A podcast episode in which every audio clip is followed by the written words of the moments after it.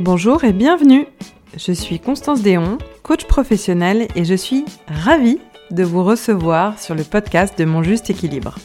À chaque épisode, je partage avec vous des concepts et des outils pour très concrètement développer votre intelligence émotionnelle. Vous écoutez le podcast de Mon Juste Équilibre, épisode 8. Dans cet épisode, je vais vous présenter la cinquième compétence de l'intelligence émotionnelle, l'affirmation de soi. L'affirmation de soi, c'est la capacité à exprimer ses pensées, ses sentiments et opinions clairement. L'affirmation de soi fait partie de l'expression individuelle. Vous savez, la deuxième des cinq dimensions de l'intelligence émotionnelle qu'on a vu dans l'épisode 3. Je vous invite à l'écouter si c'est pas encore fait. Donc, à quoi ça peut ressembler l'affirmation de soi? Dans la vie professionnelle Prenons l'exemple de Muriel. Comme tous les lundis, Muriel a une réunion d'équipe avec sa chef et ses collègues. C'est une période particulière car un plan de licenciement vient d'être annoncé aux équipes. Ce plan va être mis en place quand les syndicats et la direction auront trouvé un accord sur les modalités de sauvegarde des emplois et des modalités de départ des salariés. Ce qui va durer entre 8 à 12 mois. Muriel pense que la direction devrait être particulièrement vigilante à la santé mentale des salariés et accueillir leurs ressentis et leurs nombreuses interrogations pour les aider à gérer au mieux cette période d'incertitude qui va durer un temps relativement long. Alors, si Muriel avait une affirmation de soi très haute, comment réagirait-elle face à cette situation? Muriel a envie de dire à son manager et à toute l'équipe ce qu'elle pense. Alors quand le sujet se présente, Muriel donne son avis. Elle dit qu'elle s'inquiète de l'impact du PSE sur la santé mentale des équipes. Elle aborde le sujet en donnant des exemples de craintes qui lui ont été confiées peur de perdre son emploi, peur de la surcharge de travail, peur de l'inconnu, qui se traduisent par une augmentation de stress et de perte de motivation.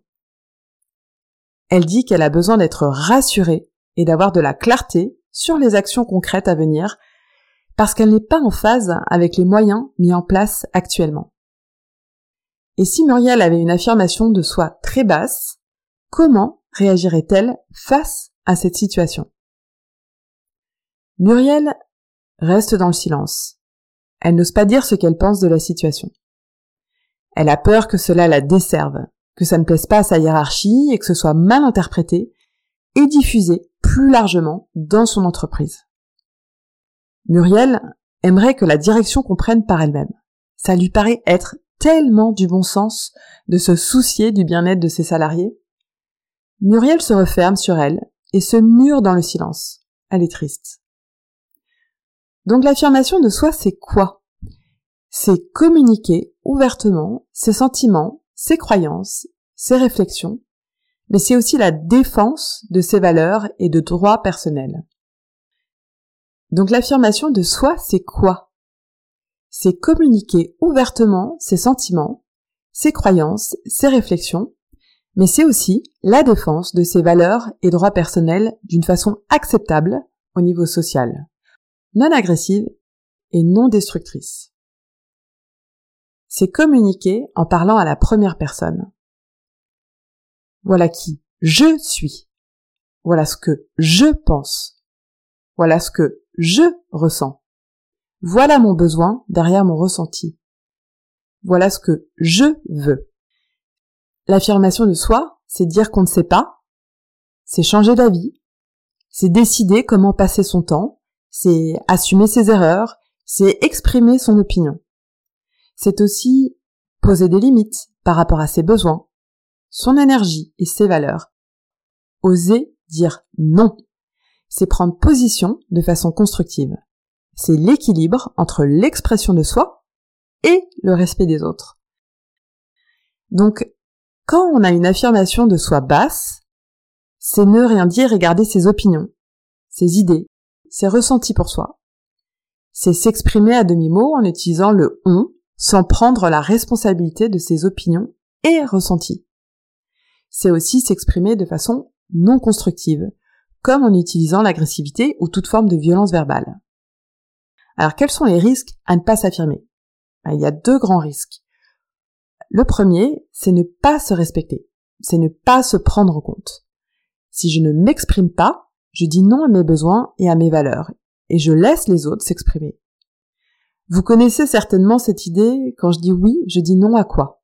Il y a donc un impact sur son amour propre, c'est-à-dire la confiance et l'estime de soi. Alors, le deuxième risque à ne pas s'affirmer, bah, c'est l'impact négatif sur ses relations. C'est-à-dire qu'on a une absence de communication qui laisse place aux non-dits, aux interprétations, aux rancœurs. Ne pas s'affirmer, c'est aussi le risque d'une communication non assertive, donc qui n'est pas dans le respect de l'autre et qui est source de conflit. S'affirmer, prendre position, a longtemps été un challenge pour moi. Enfant, j'étais timide, introvertie, je participais pas activement à l'école et j'étais toujours plus en retrait plutôt que d'exprimer mon avis. J'avais peur du regard des autres, de ne pas être appréciée, de décevoir ou d'embêter les autres. Bon, j'emploie le passé, mais je continue de travailler dessus. C'est pas toujours euh, simple, c'est pas toujours facile, mais aujourd'hui, je vois les choses différemment parce que j'en ai conscience. Donc je choisis d'agir dessus et cela bah, me demande un certain courage. Et du coup, je travaille ce courage. J'ose plus m'exprimer parce que c'est important pour moi de me faire entendre et de répondre à mes besoins de façon saine. Il y a trois grands bénéfices à continuer de travailler dessus.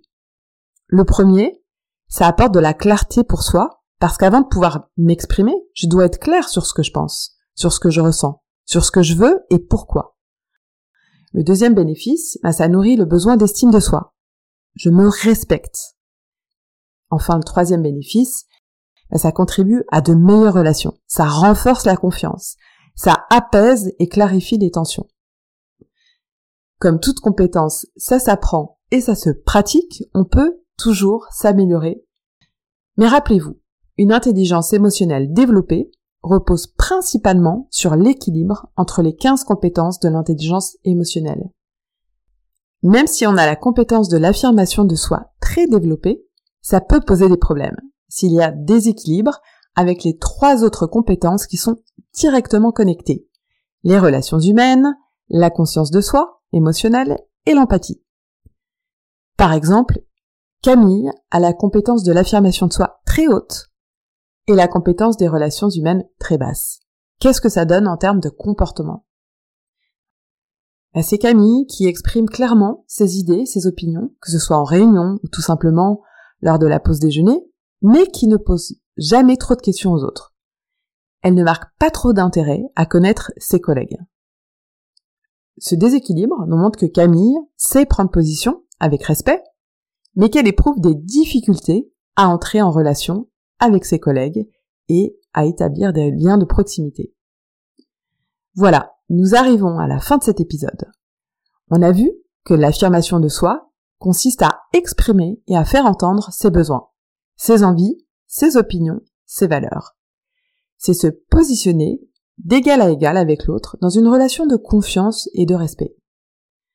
Voilà, maintenant, à votre tour, à vous de jouer. Je vous propose d'identifier une situation dans laquelle vous gagneriez à vous affirmer. Prenez une feuille et un stylo et couchez par écrit tout ce que vous pensez et ressentez de la situation, sans filtre.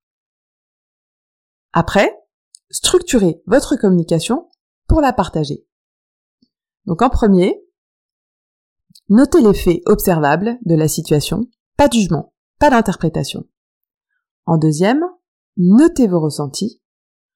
En troisième, notez vos besoins, ceux qui n'ont pu être satisfaits et en quoi ils sont importants pour vous. Et enfin, en quatrième, notez ce que vous souhaitez. Une fois l'exercice terminé, mettez-vous à la place de ceux qui vont recevoir le message. Est-ce recevable? Est-ce que je me positionne d'égal à égal?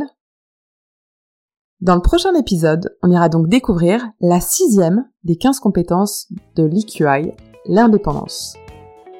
Si le podcast vous a plu et que vous avez envie de m'aider à faire connaître le podcast de Mon Juste Équilibre, la meilleure façon de le faire est de laisser un avis 5 étoiles sur iTunes et de vous y abonner pour ne pas rater le prochain épisode. À très bientôt!